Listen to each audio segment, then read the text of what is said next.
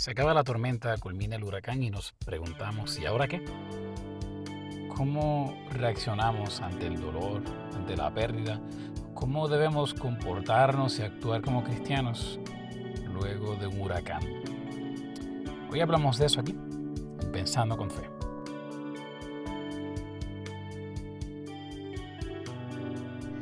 Dios te bendiga. Te tu amigo el pastor Samuel Esquilín y bienvenidos a Pensando con Fe. Sabes, yo no sé en qué momento tú estarás escuchando este podcast, tal vez el mismo día en que se publica en nuestras redes sociales o tal vez días después, meses después, tal vez años después.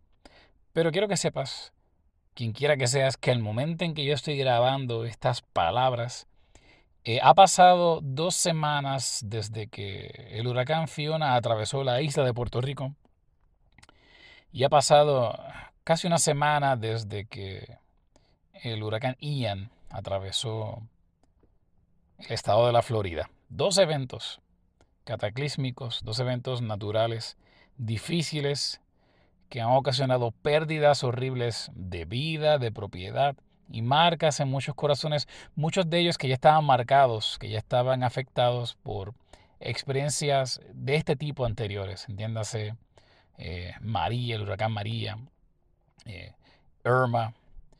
Es, es difícil eh, recuperarse de eventos que te sacuden hasta el cimiento de tu propio hogar. Imagínense tener que sentir eso semana tras semana y realmente dice mucho, no solamente de la resiliencia de, nosotros como seres humanos, pero lo más importante, dice mucho de nosotros como creyentes y de cómo el Espíritu Santo de Dios y su fuerza realmente nos lleva sobrenaturalmente a ponernos de pie.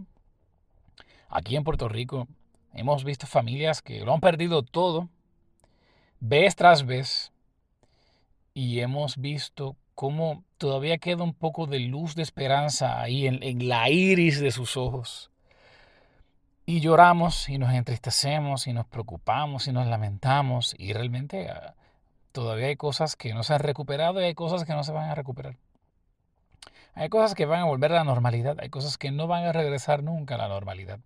Usted ve las imágenes de Fort Myers, de Cape Coral, del, suroeste del estado de la Florida, y uno tiene que preguntarse, eh, ¿cómo se podrá alguien sobreponer luego de esto? Pero yo sé que esa no es la única pregunta que tú te habrás hecho. Es lógico pensar, ¿dónde estaba Dios cuando sopló Fiona? ¿Dónde estaba Dios cuando sopló Ian? Es lógico pensar, ¿por qué Dios no evitó esto? ¿Por qué no lo detuvo? ¿Por qué no hizo A, B, C y D? Y créanme que esas son preguntas que no solamente se hace la gente que no conoce a Dios. Tú como cristiano tienes que haber hecho esas preguntas en algún momento. Tal vez no en un huracán, pero tal vez en una pérdida significativa de un ser querido, en una enfermedad, en, el momento en que tuviste una pérdida de una oportunidad. En algún momento nos hemos preguntado, Dios, ¿qué pasó aquí? ¿Por qué esto ocurrió? Y miren, eh, Dios eh, no, no tiene un control remoto necesariamente para dirigir los huracanes hacia los lugares. Dios eh, es un Dios justo y yo creo sí que Dios emite juicios en sus momentos. Pero la Biblia constantemente me está diciendo que, Dios eh, puede ser tardo para la ira porque Él es grande en misericordia, lento para la ira y, grande misericordia. Y nuestro Dios, pudiendo habernos ajusticiado hace años luz, opta siempre por pacientemente esperar por nosotros para que ninguno se pierda. El Señor está constantemente extendiendo sus brazos de amor hacia nosotros, que vivimos en un mundo que realmente está averiado. Este es un mundo de terremotos, de temblores, de huracanes, y esas cosas no van a parar. Y el mismo Jesucristo nos dijo, le dijo a sus discípulos, así queda plasmado de por vida en la palabra y en nuestros corazones, que en el mundo tendremos aflicción, pero uno puede confiar, uno debe confiar porque Dios ha vencido al mundo. Y esas palabras eh, provocan en nosotros un deber. Yo sé que esta palabra no, no, es la favorita de muchos de nosotros, y mucho menos luego de experiencias como estas, pero tú y yo tenemos un deber. Tú y yo tenemos una responsabilidad de actuar como creyentes antes, durante y especialmente luego de una tormenta, de un huracán, especialmente porque Dios nos necesita como sustento y como fortaleza de muchos que, que no supieron entregarle su confianza a Dios en su momento y ahora mismo eh, carecen, carecen de, de un lecho espiritual en el cual recostar sus almas. Y podrá, podrá otro pensar, pues de eso que se ocupen ellos, yo tengo que vivir y recuperar lo mío y preocuparme por lo mío. Y sí, uno tiene que ser responsable de sus familias, de sus hogares, de las cosas que uno tiene que recuperar, mejorar, arreglar, este, y que no vuelvan a ocurrir. Pero como creyentes, Dios te ha llamado a ti y a mí a ser luz del mundo y sal de la tierra. Y hay gente que necesita tu luz hoy. Hay gente que necesita tu sal hoy. Tú y yo, amado hermano que me escuchas, tú y yo somos el rostro de Dios para la gente, especialmente en tiempos como este, donde luego de que soplan los vientos, mucha gente se lleva la mano a la cabeza y se pregunta, ¿qué va a hacer de mí? Y usted se preguntará, pero Pastor Sammy, ¿y qué se supone que yo haga? Porque yo estoy sufriendo igual, o tal vez peor. Yo también tuve pérdidas, yo también tuve dolores, yo, yo me vi afectado. Yo, Irma no me eximió a mí, Ian no me eximió a mí, Fiona no me eximió a mí, Hugo no me eximió, Georges no me eximió, y es así. Y estoy narrando los huracanes que, parte de los huracanes que yo, en este corto tiempo de existencia, he vivido. ¿Cuántos más han vivido nuestros ancianitos, las personas de la tercera edad, que vez tras vez, tras vez, tras vez han visto cómo edifican y las cosas se desboronan? Y con todo y eso, se levantan y miran con esperanza el mañana. ¿Y por qué lo hacen? Créame que no es por una fortaleza física. La motivación te puede llevar solamente hasta cierto lugar. No, no, no, no. Hay algo de Dios. Hay algo eh, eh, milagroso de, del poder de Dios que levanta. Y eso yo lo veo en la Biblia vez tras vez. Y yo solamente quiero darte un ejemplo. Un ejemplo del salmista, del salmista David. En el Salmo 124. Un salmo bien corto. Solamente son ocho versículos. Y mira cómo él comienza diciendo, este salmo comienza diciendo, a no haber estado Jehová por nosotros. Diga ahora Israel, a no haber estado Jehová por nosotros. Cuando se levantaron contra nosotros los hombres, vivos nos habrían tragado entonces. Cuando se encendió su furor contra nosotros. Escucha esto. Entonces nos habrían inundado las aguas. Sobre nuestra alma hubiera pasado el torrente hubieran entonces pasado sobre nuestra alma las aguas impetuosas. Esto es un salmista que, admite que hay aguas impetuosas en nuestras vidas, que hay torrentes en nuestras vidas, que hay hombres malos en nuestras vidas y que Dios no siempre nos va a eximir ni de los hombres malos, ni de las aguas impetuosas, ni de los torrentes.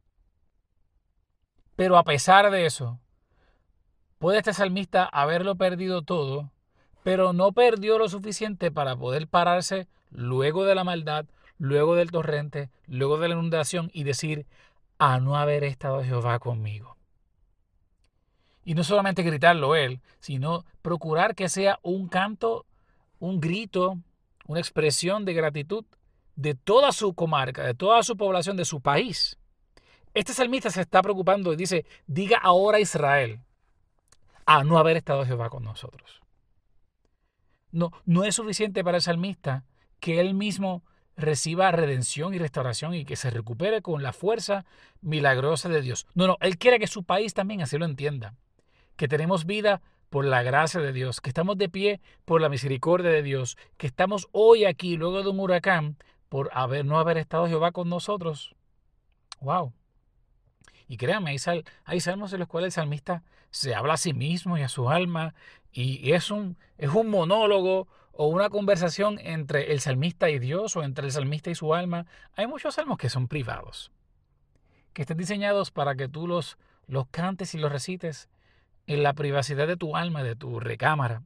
Pero este salmo, este salmo me invita a considerar que la restauración de una vida luego de una tormenta de este tipo tiene que ser por la mano del Señor hasta tal punto de que no solamente el individuo, sino la comunidad y hasta el país entienda que la misericordia de Dios estuvo con nosotros. A no haber estado Jehová con nosotros. A no haber estado Jehová con Puerto Rico. A no haber estado Jehová con Florida. Pero Pastor Sammy, tú preguntarás, pero mira, hubo desastre, hubo pérdida. Sí, sí lo hubo.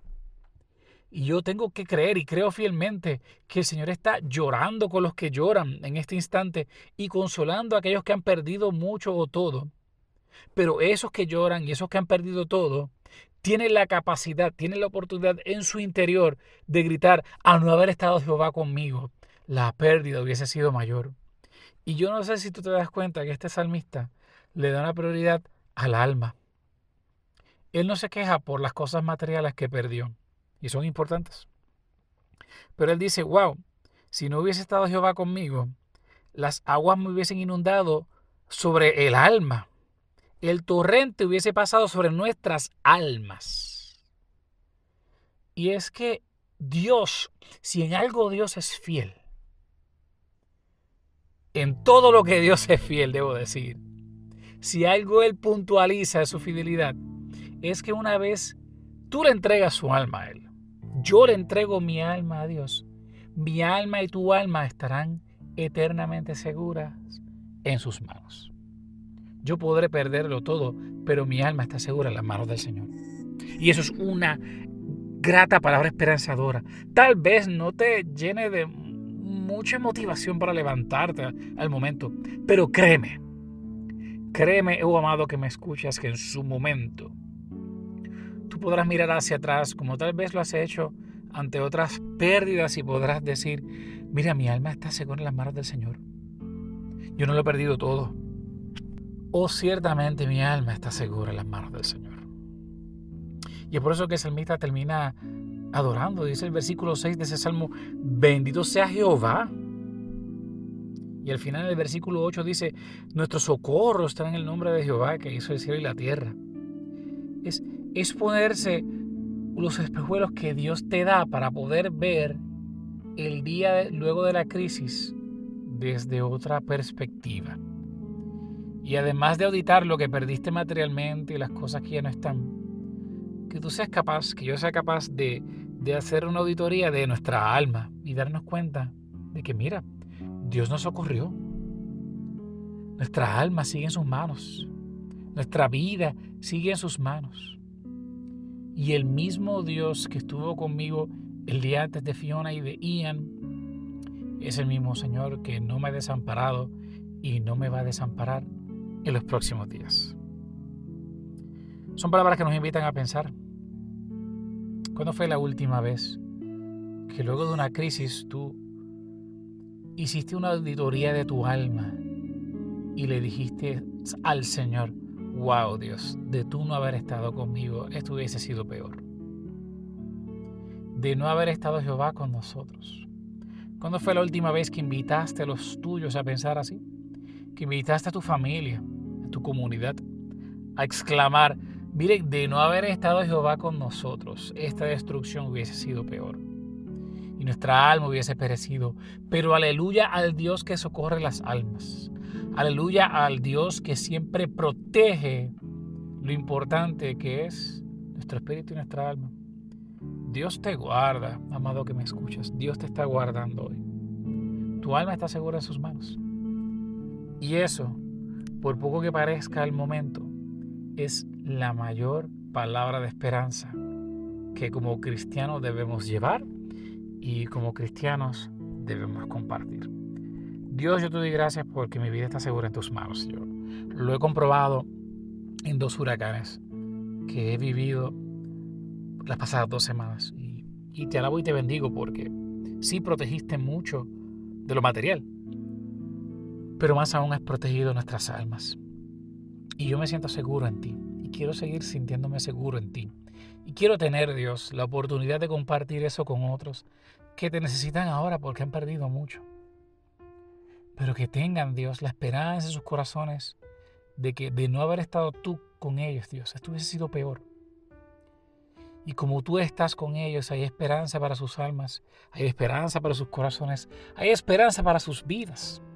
Oh Señor, son palabras mayores porque no es el típico la, típica diatriba motivacional de levántate, tú puedes. No, Dios, yo sé que tal vez no podemos solos, pero contigo yo puedo. Contigo podemos. Y podremos llegar al momento de decir, de no haber estado tú con nosotros, oh Señor. Que así lo diga Puerto Rico, que así lo diga Florida, que así lo diga South Carolina, que así lo diga Canadá, que así lo digan tantos países que durante esta temporada de huracanes han visto pérdidas significativas a causa de tormentas naturales, cuanto más aquellos que han perdido a causa de tormentas sentimentales, emocionales. Pero tú sigues siendo refugio de nosotros. Y como tú estás con nosotros, tú eres nuestro socorro y nuestra alma está segura en ti. Gracias, oh Dios Todopoderoso. En tu nombre oramos, diciendo amén y amén. Pensando con Fe es un podcast de la Iglesia Casa de Alabanza y puedes acceder a todos los episodios anteriores a este de forma totalmente gratuita a través de nuestras plataformas de Spotify, iPhone Music, Facebook, YouTube y la página oficial también y la aplicación oficial de nuestra iglesia, la iglesia Casa de Alabanza, son herramientas que queremos que te ayuden a crecer y a estar fortalecidos en el Dios que es tu socorro y el socorro de tu alma. De no haber estado Jehová con nosotros, ¿verdad que sí? Qué bendición. Este ha sido tu amigo el pastor Samuel Esquilín para Pensando con Fe. Dios te bendiga y hasta la próxima.